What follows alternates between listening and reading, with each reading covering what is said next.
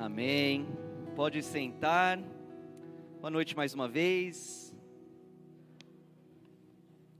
Enquanto você está se arrumando aí, já pode abrir as suas Bíblias no livro de Mateus.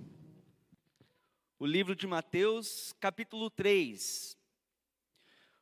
Hoje nós vamos focar num texto muito bem conhecido, creio eu. Se você tem um tempo de igreja, você já ouviu, talvez, pelo menos alguém lê isso, talvez você já leu esse trecho.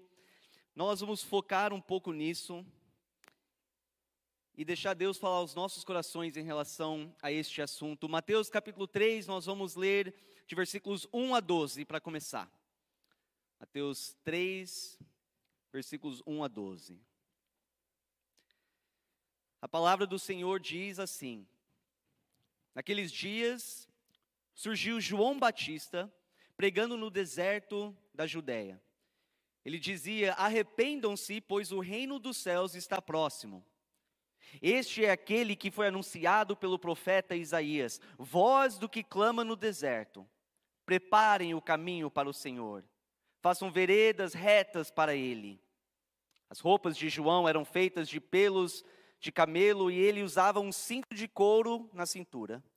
O seu alimento era gafanhotos e mel silvestre. A ele vinha gente de Jerusalém, de toda a Judéia e de toda a região ao redor do Jordão.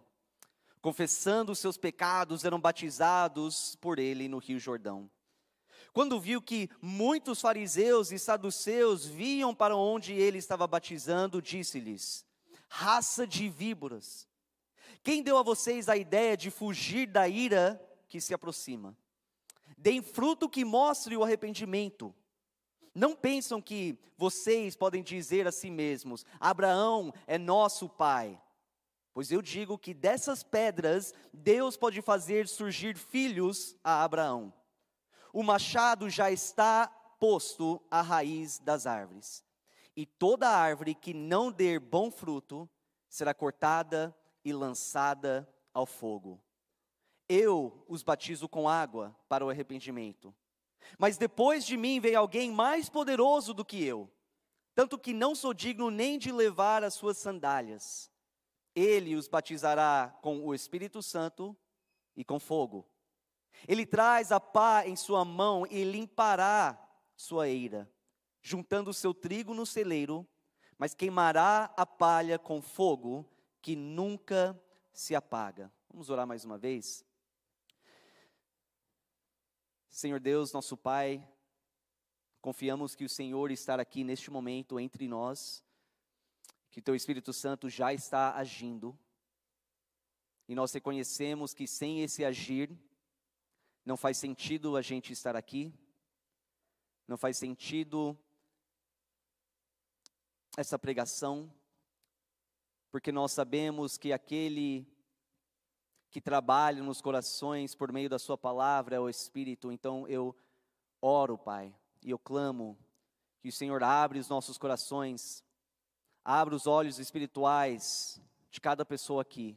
Senhor, tira qualquer distração deste lugar, que a Tua palavra possa penetrar os corações e as mentes de cada um aqui. Fale aos nossos corações, Pai. Tudo isso para a Sua honra e a Sua glória que hoje a sua igreja possa ser edificada, em nome de Jesus nós oramos. Amém. Amém. Nas últimas semanas nós temos falado é, bastante sobre os dias atuais, os dias em que nós estamos vivendo hoje. Nós temos meditado um pouco na nossa realidade, e se você olhar ao seu redor e prestar atenção, você percebe que muitas das profecias que foram declarados milhares de anos atrás por meio dos apóstolos, dos profetas, do próprio Jesus Cristo, estão pouco a pouco sendo realizado no nosso meio. Por exemplo, em Mateus, o próprio Jesus fala em Mateus 24, versículos 10 a 12, o próprio Senhor fala naquele tempo, e naquele tempo significa os dias de hoje. Olha o que ele fala sobre os dias de hoje e vê se é verdade o que está acontecendo. Ele fala: naquele tempo, muitos ficarão escandalizados, trairão e odiarão uns aos outros, e numerosos falsos profetas surgirão e enganarão muitos.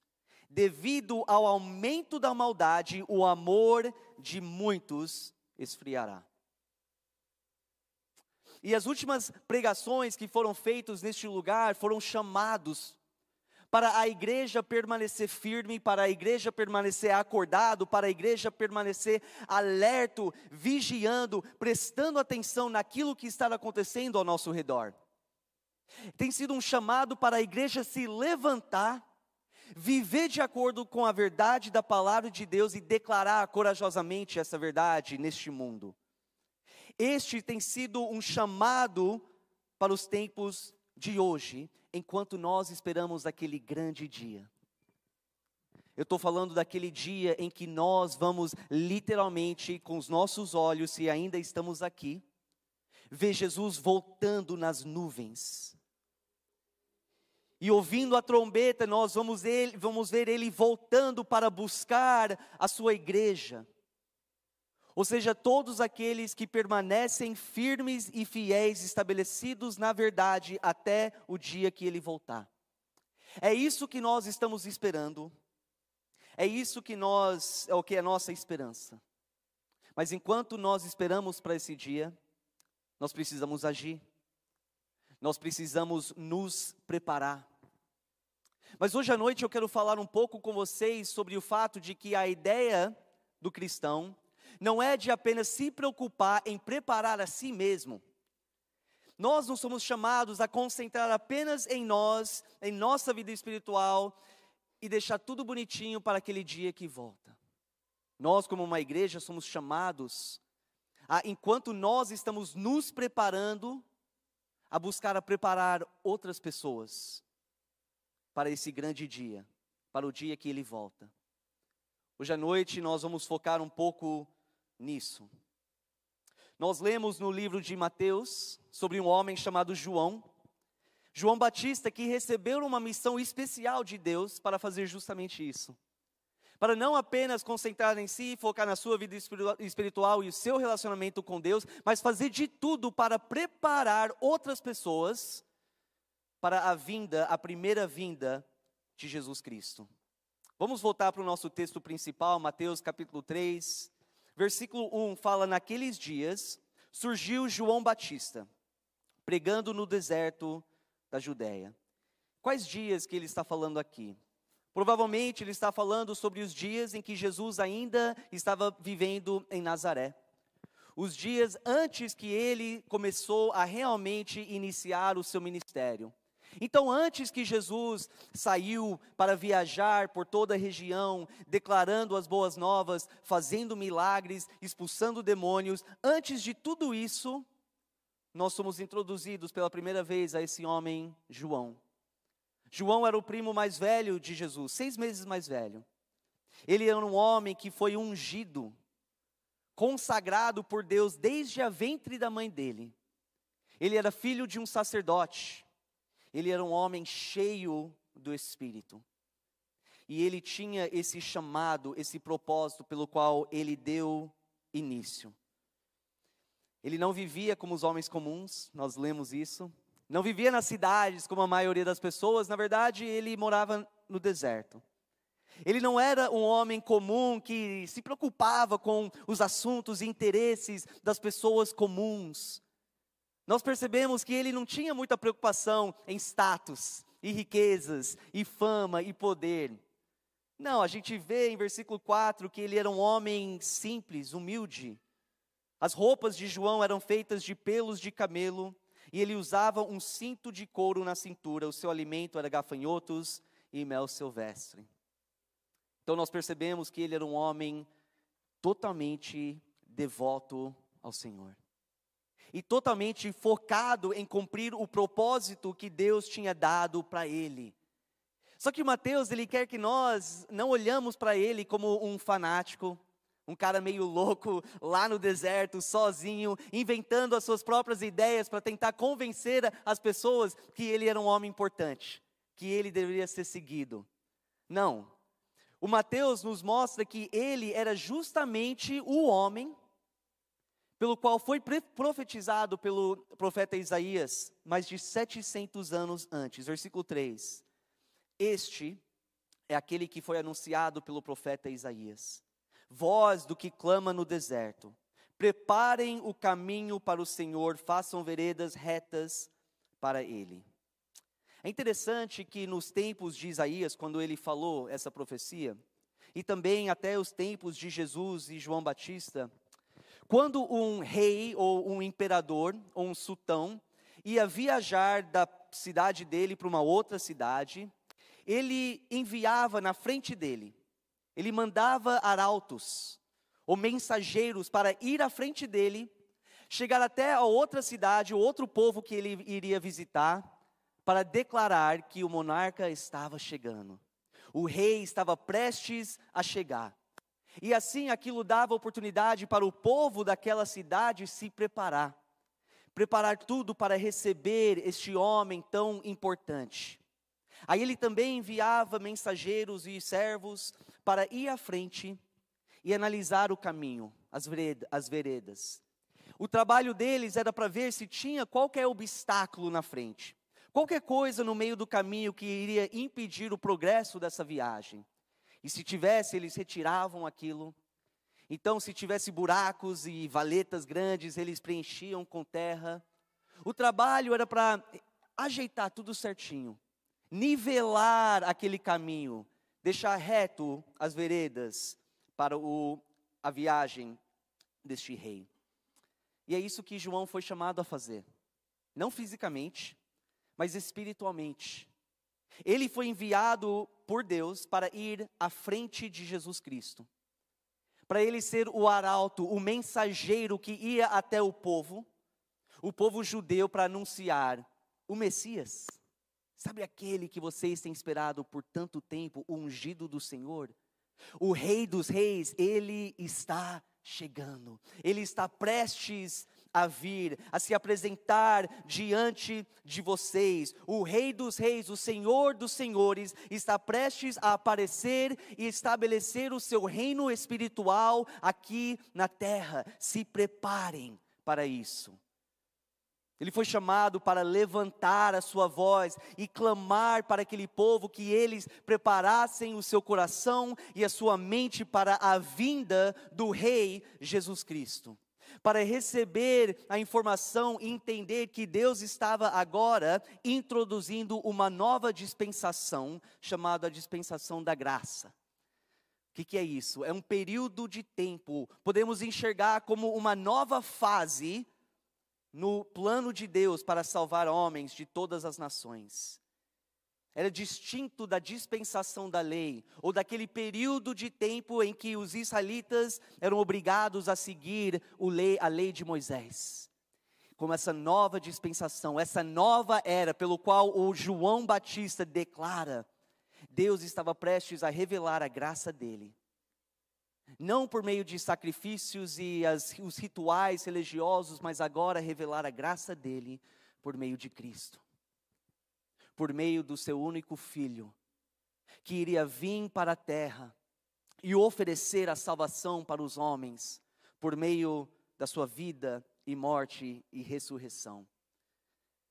O João Batista tinha esse trabalho, analisar o caminho, retirar qualquer obstáculo que estava na mente das pessoas, tentar nivelar o conhecimento deles para receber Jesus. Versículo 5 fala assim: a ele vinha gente de Jerusalém, de Judéia, ou de toda a Judéia e toda a região ao redor do Jordão. Então a fama de João tinha espalhado. O pessoal ficava sabendo deste homem que estava lá no deserto. Então multidões iam para ver esse homem, para é, ouvir o que este homem tinha a dizer. E quando falamos de multidão, estamos falando sobre todo tipo de pessoas tinha pecadores, ímpios, pessoas como publicanos, coletor de impostos, que eram, é, eram pessoas corruptas. As prostitutas saíam das suas casas para ver este profeta de Deus que estava lá no deserto, usando roupas feitas de é, pelos de, cami, de camilo, camelo, de camelo, e falando umas coisas que eles nunca tinham ouvido. Então eles vão lá para ouvir essa mensagem. Mas qual foi a mensagem? Qual era a mensagem que o João Batista sabia que ele precisava declarar para preparar o coração e a mente daquele povo para receber Jesus? Era uma mensagem motivacional? Não foi. Era uma mensagem que mirava agradar aquele povo? Não. Nem com o objetivo de fazer as pessoas sentirem bem, porque talvez se sentem bem, eles vão querer continuar voltando para ouvir ele pregar mais e mais. E assim ele iria criar um grupo de seguidores. Não era isso. Na verdade, a mensagem dele, nós vemos no versículo 2. Ele dizia: arrependam-se, pois o reino dos céus está próximo. Arrependam-se, pois o reino dos céus está próximo como que ele iria preparar os corações daquele povo para a vinda de Jesus, olhando para a multidão e falando: é o seguinte, os seus pecados, a sua incredulidade tem afastado vocês do Deus dos céus e da terra. A sua má conduta, a sua conduta pecaminosa tem feito você um inimigo de Deus, e ele jamais vai aceitar vocês na condição pecaminosa em que vocês estão. Vocês precisam precisam reconhecer que o estilo de vida que vocês escolheram a viver é errado, é abominável diante do Senhor e precisa mudar. Vocês precisam reconhecer a sua depravação, vocês precisam confessar os seus pecados e se arrepender daquilo, abandonando esse, essa vida pecaminosa e se rendendo ao único Deus verdadeiro. Arrependam-se, pois o reino dos céus está próximo. Essa era a mensagem dele. Ele, aquele homem, estava disposto a levantar a voz dele, corajosamente, e não falar apenas o que eles queriam ouvir, mas falar o que eles precisavam ouvir. E o que eles precisavam ouvir era que esse reino que está sendo estabelecido, esse reino dos céus, não é como os reinos que vocês conhecem aqui na terra. Esse reino é diferente, tem um outro sistema, tem um outro padrão, tem outras leis. E esse padrão desse reino espiritual é um padrão de santidade, é um padrão de amor, de verdade absoluta, de justiça e de fidelidade. E se vocês não estão dispostos a abandonar os seus pecados e crer neste rei, crer neste rei que está vindo, e se vocês não estão dispostos a se submeter ao reino dele, e à lei dele, e à ordem e o padrão dele, vocês jamais poderão ser cidadãos do reino dele.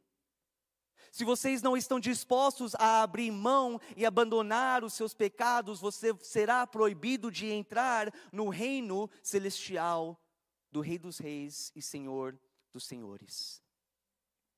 Agora, meus irmãos, essa mensagem de arrependimento que João declarou dois mil anos atrás, continua sendo a mesma mensagem que as pessoas deste mundo precisam ouvir. Hoje nós somos chamados de forma um pouco diferente. O João Batista foi chamado para preparar os corações e as mentes daquele povo naquela época para a primeira vinda de Jesus eu e você, se de fato você é um cristão, um discípulo de Jesus, eu e você, nós somos chamados a preparar as pessoas de hoje para a segunda e última vinda de Jesus Cristo. Mas como que a gente faz isso? Como que nós, hoje, numa, num outro contexto, numa outra realidade, numa cultura totalmente diferente daquela cultura naquela época, como que a gente faz isso?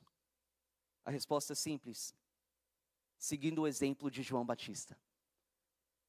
Ou seja, daqui para frente, todos nós vamos começar a usar é, roupas feitas de, de pelos de, de camelo. Eu não sei se você gosta de gafanhoto e mel silvestre, vai ter que começar. Não nesse sentido, Mas nós precisamos seguir o mesmo exemplo em relação à mensagem que ele declarou uma mensagem de arrependimento. Nós somos chamados para levantar as nossas vozes e fazer as pessoas entender o rei está voltando. Semana passada o pastor Jay falou sobre essa realidade, esse fato. Um fato que nenhum ser humano vai poder escapar. É inevitável. Jesus Cristo vai voltar pela segunda e a última vez. E nós temos que levantar as nossas vozes e clamar para as pessoas: se preparem para este grande dia. É o nosso papel como igreja, é o nosso papel como filhos de Deus, para preparar o caminho do Senhor e fazer reta as veredas para Ele. É assim que nós precisamos agir. Nós precisamos falar para as pessoas que se eles escolhem a permanecer nos seus pecados, quando o rei voltar, não vai ter mais chance de mudar isso. Se eles escolhem a continuar vivendo as suas vidas pecaminosas e não estão preparados, este rei vai julgá-los, vai condená-los, e vai enviá-los para um tormento eterno, porque primeiro eles rejeitaram o Senhor dos Senhores. As pessoas precisam ouvir essa mensagem. Nós temos que declarar isso para as multidões. Mas parece que hoje tem muitos cristãos, muitos pastores, muitas igrejas que não querem falar isso mais, que tentam evitar este assunto, porque eu sei que não é fácil de ouvir, é duro muitas vezes de falar, talvez mais duro ainda de engolir. Muitas igrejas hoje tentam evitar, ficam calados, preferem falar sobre outros tópicos mais alegres, mais motivacionais, porque não querem ofender, não querem chatear. Todos nós sabemos que ninguém gosta de ouvir que está errado. Ninguém gosta de ser confrontado com os seus pecados. Ninguém gosta de ouvir, olha, o estilo de vida que você tem escolhido a viver, Deus não aceita. É errado. Você precisa mudar isso. Se prepara para a vinda do Senhor. As pessoas não querem ouvir isso, e talvez você está pensando, pastor, mas é o seguinte: se eu chegar num amigo, ou família, ou colega, e eu dizer para ele, cara, você precisa se arrepender, eu estou, claro, implicando que ele está errado. E se ele perceber isso, se ele ficar chateado comigo? E se ele não quiser mais ser o meu amigo? Quer distanciar de mim?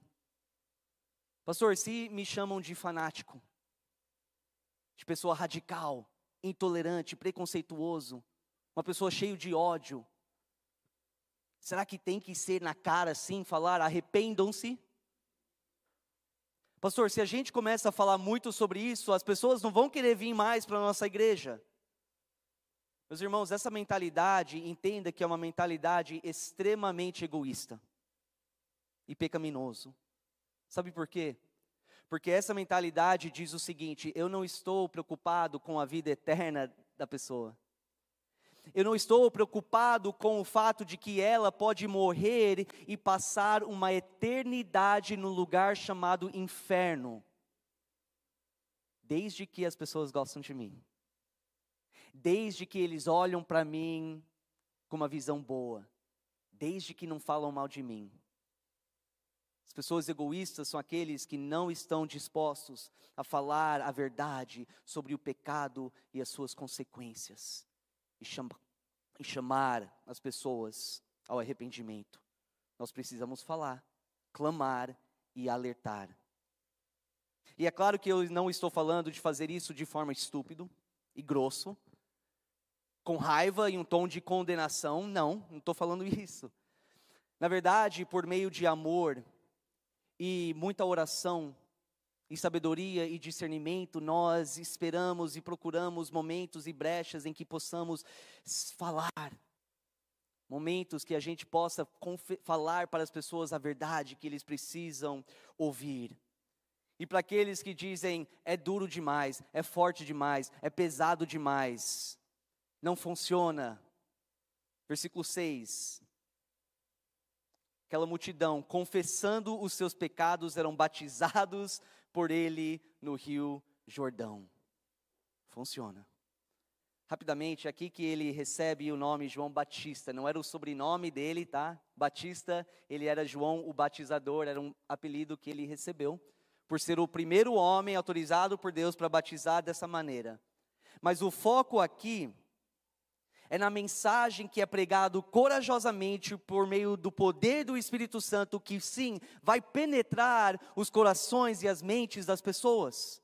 É isso que nós vemos aqui uma multidão cheia de pessoas diferentes, com passados diferentes, pecados diferentes, vícios diferentes, ouvindo essa mensagem do arrependimento e reconhecendo que eles precisam confessar, eles precisam dizer: eu sim estou errado, eu sim sou um transgressor da lei de Deus. Sim, eu preciso desesperadamente ser perdoado por Deus para que eu possa receber a esperança da vida eterna. Você vê aqui pessoas com corações quebrantados, contritos, por meio de uma mensagem franca, mas necessário. Quando Deus age através de nós, e nós estamos dispostos a fazer isso, você pode ser um tipo de João Batista para as pessoas ao seu redor. Porque o mesmo Espírito que agiu por meio dele vai agir em você. E eu tenho certeza que você verá pessoas também confessando os seus pecados e se entregando ao Senhor. Agora, o João não apenas confrontava os incrédulos, os ímpios, os pecadores, né? Não era apenas o foco dele. Ele estava nem aí, ele ia falar isso para qualquer um. E é isso que nós vemos no texto. Porque nós sabemos que quais são os pecadores, os ímpios, os que precisam ouvir, arrependam-se. Mas também ele confrontava aqueles que declaravam fé em Deus. Aqueles que se consideravam certos e justos e aceitos por Deus, ele também confrontou os religiosos. Especificamente, nós vemos no texto dois grupos de pessoas religiosas. Um grupo chamado fariseus e o outro saduceus. Eles eram seguidores da lei de Moisés. Eles também eram, eles eram, a gente pode enxergar eles de forma equivalente a membros e líderes de igrejas evangélicas hoje. Eram pessoas de igreja, eram vistos como pessoas de Deus. E nós vemos que no versículo 7 que eles também foram até João, curiosos para ouvir a mensagem que ele iria pregar. Quando viu que muitos fariseus e saduceus vinham para onde ele estava batizando, disse-lhe: raça de víboras, quem deu vocês a ideia de fugir da ira que se aproxima? Agora com eles é mais pesado, né?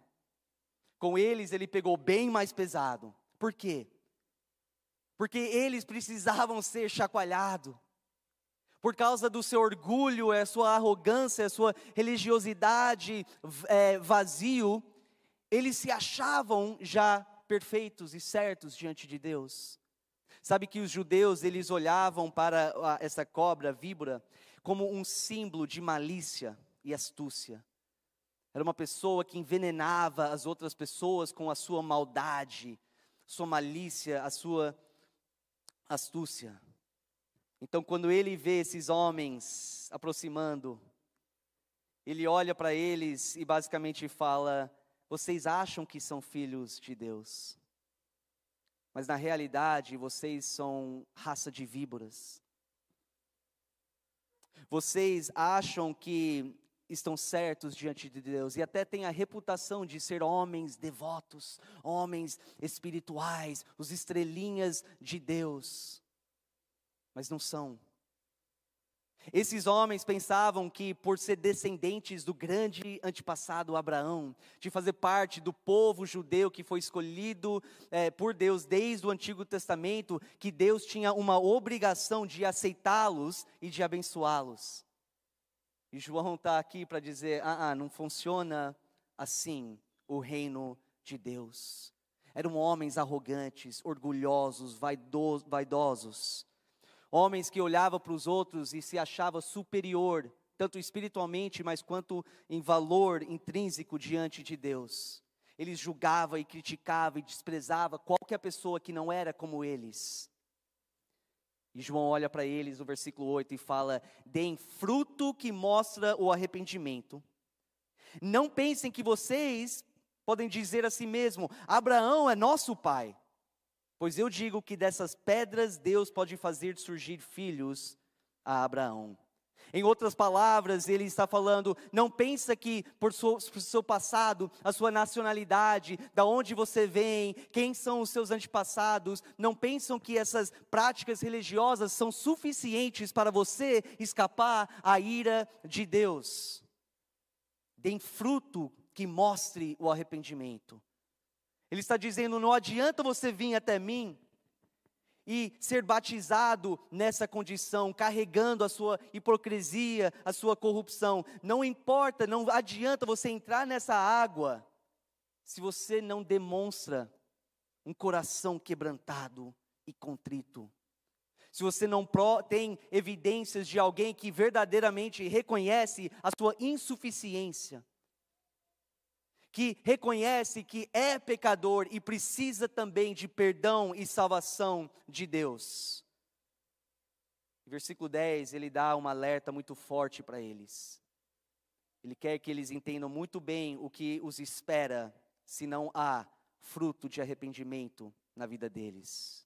Versículo 10 a 12. O machado já está posto à raiz das árvores.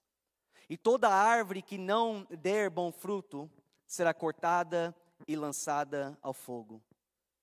Eu os batizo com água para o arrependimento, mas depois de mim vem alguém mais poderoso do que eu, tanto que não sou digno nem de levar as suas sandálias. Ele os batizará com o Espírito Santo e com fogo.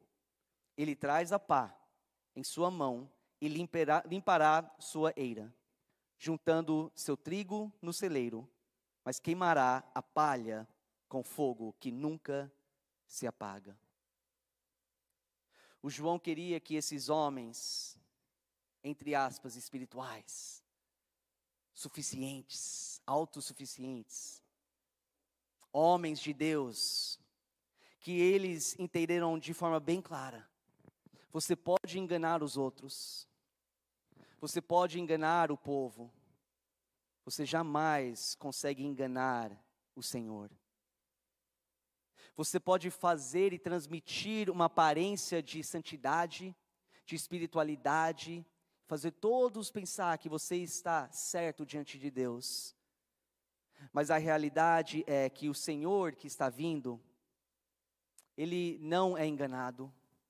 Ele sonda os corações e sabe cada interesse de cada coração. Ele sabe quem é o trigo e ele sabe quem é a palha, os justos e os ímpios. Os justos herdarão o reino dos céus. Os justos serão como palha jogado no fogo para queimar. Ele deixou isso muito claro para eles. Então nós vemos que a mensagem desse de arrependimento de João era tanto para as pessoas do mundo quanto para as pessoas das igrejas tanto para aqueles que não afirmam conhecer a Deus, quanto aqueles que afirmam conhecer a Deus. Tanto para os publicanos e prostitutas, quanto para os fariseus e saduceus. Agora, eu gastei a primeira parte da mensagem exortando vocês a se levantarem e usarem as suas vozes para falar com as pessoas sobre a necessidade do arrependimento para falar com as pessoas lá fora do mundo que precisam ouvir essa mensagem. Todos nós sabemos que as pessoas lá fora precisam do arrependimento, precisam se arrepender da sua incredulidade e o seu pecado, mas eu penso hoje, quantos aqui nessa noite, neste lugar, precisam fazer a mesma coisa? Quantos que estão aqui, neste momento, muito como os fariseus e saduceus, afirmam a conhecer a Deus, a pertencer a Ele. Preencham, é, preenchendo o seu checklist de deveres religiosos.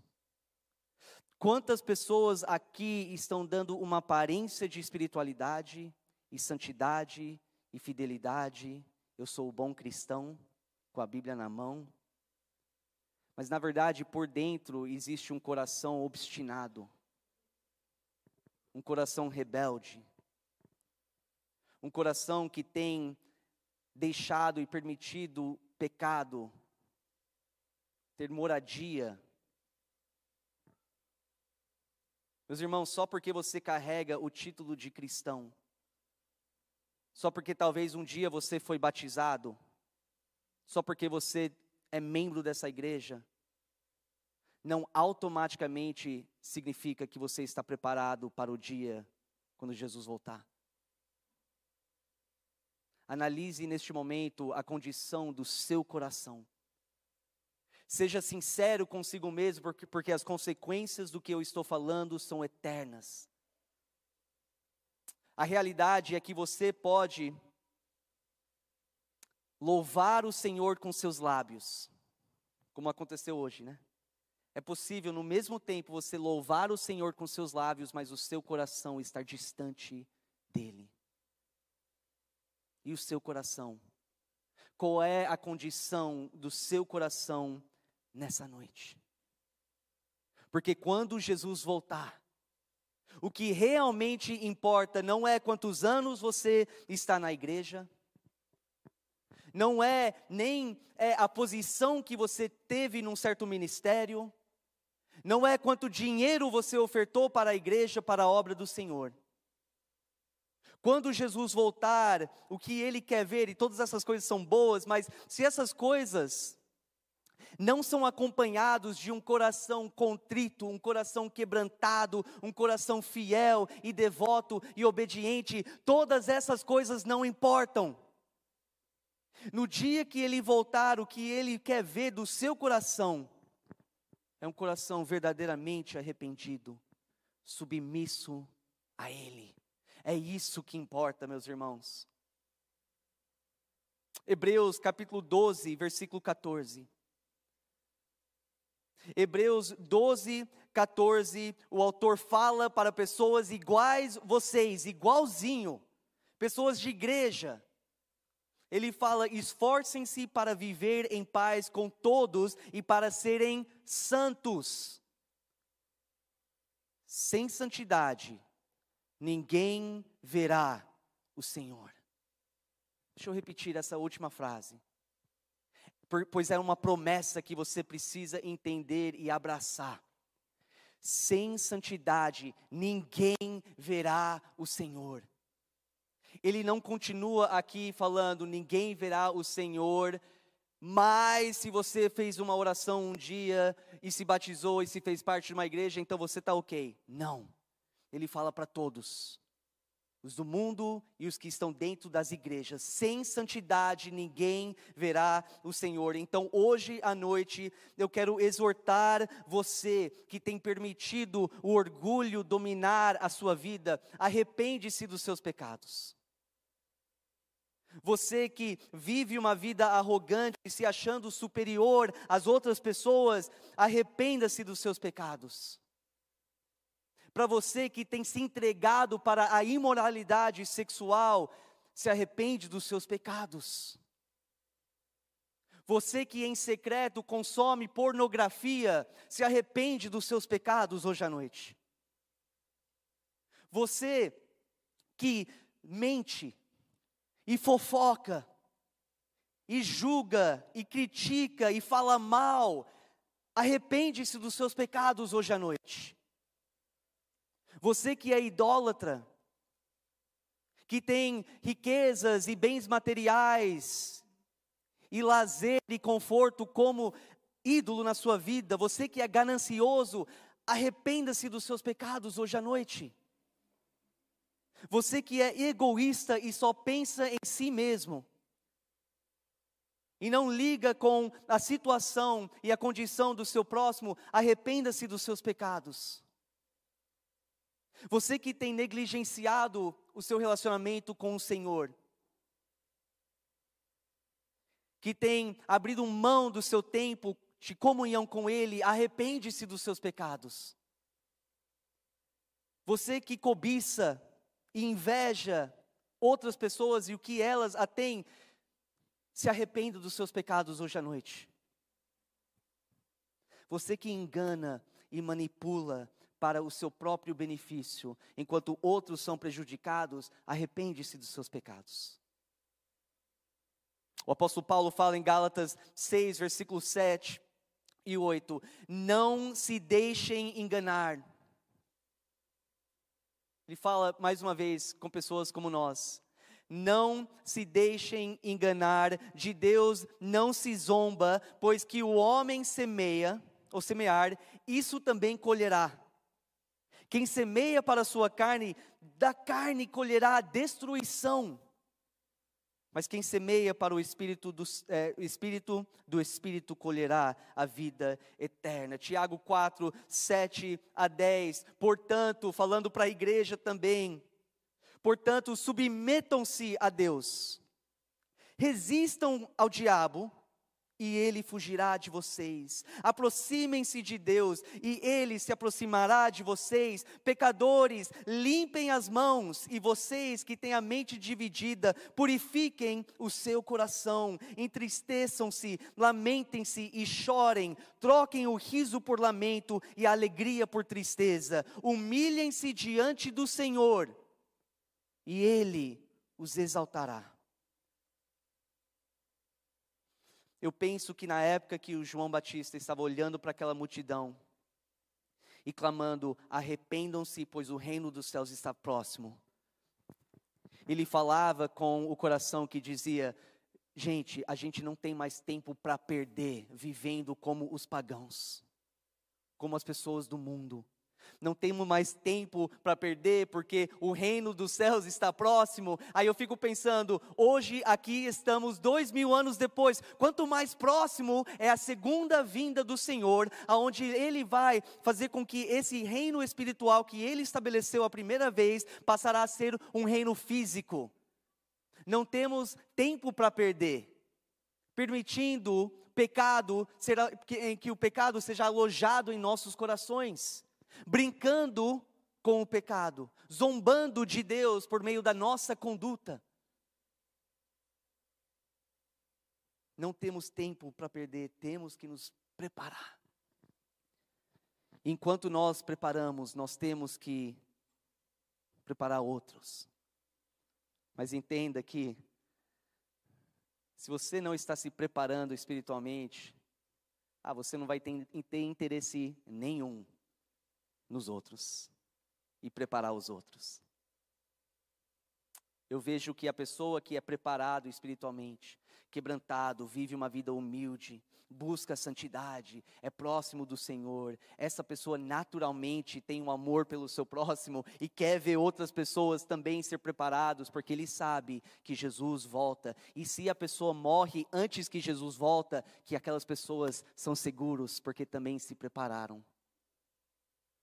Eu quero concluir com uma história que eu achei pertinente a este assunto. No quarto século, havia um homem chamado Telêmaco, ou Telemaco. Vou falar Telemaco, é mais fácil para mim. Telemaco. Ele era um homem cristão, um monge cristão que vivia na Ásia Menor. E um dia ele fez uma viagem até Roma. E nessa época, Roma estava sendo infiltrado da, da forma boa pelo Evangelho. As coisas em Roma estavam começando a mudar. Por muitos anos, os cristãos sofriam perseguição, mas assim, de, uma perseguição que a gente não consegue nem imaginar. Por muitos anos eles sofriam isso, mas eles perseveraram e continuaram a se preparar e declarar para as pessoas de Roma que também precisam se preparar, e o evangelho estava fazendo uma mudança naquele lugar. E a perseguição já tinha cessado, encerrado, quer dizer. E este homem, Telemaco, foi para Roma, e quando ele estava lá, a história diz que ele ouviu um barulho muito alto de uma multidão muito grande. E ele, curioso, ele quer saber o que está acontecendo. E ele vai até o lugar e ele dá de cara com o Coliseu. E ele entra no Coliseu e ele vê uma coisa horrível acontecendo. Ele vê um povo sedento para ver sangue derramado sendo alegres e sentindo alegria ao ver homens duelando de forma duelando duelando de forma sangrento. E a tradição diz que os dois gladiadores que lutavam eles lutavam até a morte. E quando um gladiador foi ferido e ele caía no chão e não teve mais jeito de se defender, o gladiador parava e ele olhava para a multidão. Ele queria ver o que, que eu faço com ele. Se a multidão colocasse a joinha para cima assim, a vida daquele homem, daquela criação de Deus, era socorrido. Mas se a multidão olhava com sorrisos no rosto e fazia assim, aquele gladiador com a sua arma, acabava com a vida daquela pessoa. E a multidão amava e levantava suas vozes para torcer em alegria. E ao ver isso, Telemaco fica fica devastado com aquela cena. Como assim? A criação de Deus se tratando dessa maneira, precisam saber que isso é errado, isso é abominável. Então, durante um duelo entre gladiadores, ele pula o muro e ele entra na arena. E de repente, o foco que estava nos gladiadores vai para ele. E aquele barulho da torcida, aquele volume todo começa a ficar mais e mais silêncio. E naquele silêncio, esse homem começa a gritar: em nome de Cristo, para. Em nome de Cristo, para. E ele grita isso. Em nome de Cristo, para. E naquele momento, um dos gladiadores chega atrás dele com a sua arma e o mata. Ele cai para o chão, morto na frente daquela multidão.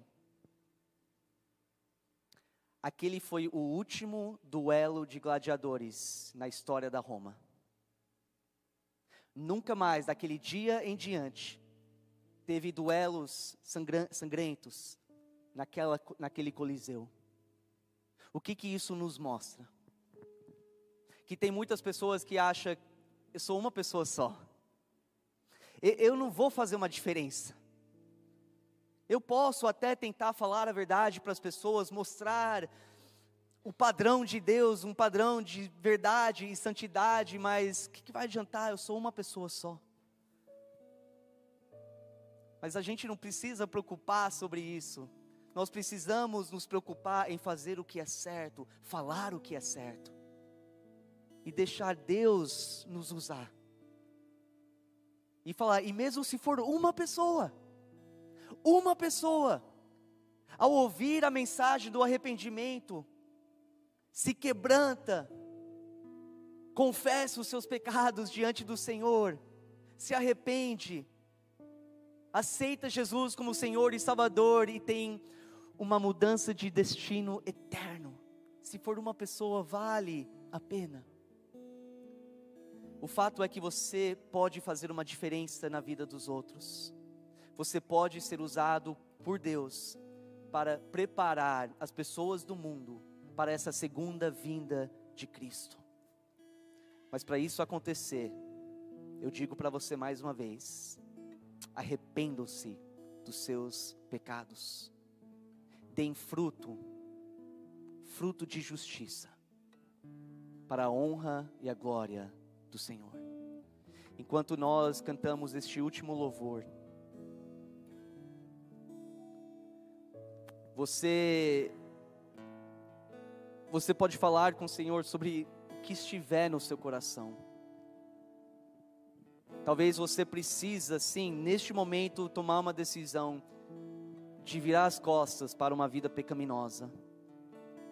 Talvez você está aqui neste lugar, você sabe que você nunca creu, nunca se arrependeu, nunca conheceu Jesus como seu Senhor e Salvador. Hoje isso pode mudar.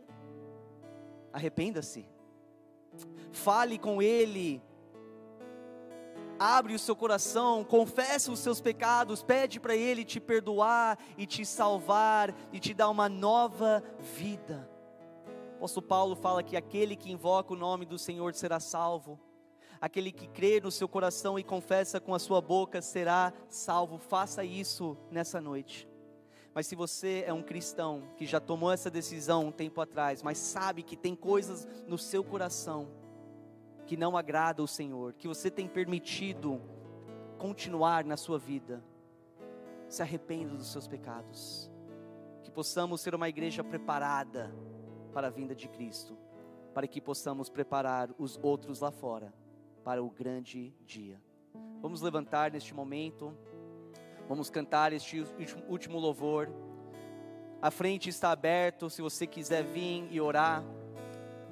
Se você quer orar por alguém que você sabe não está preparado e pedir para Deus usar a sua vida para alcançar essa alma, fale com Ele sobre isso. Estamos aqui para orar com você. Neste momento é entre você e Deus.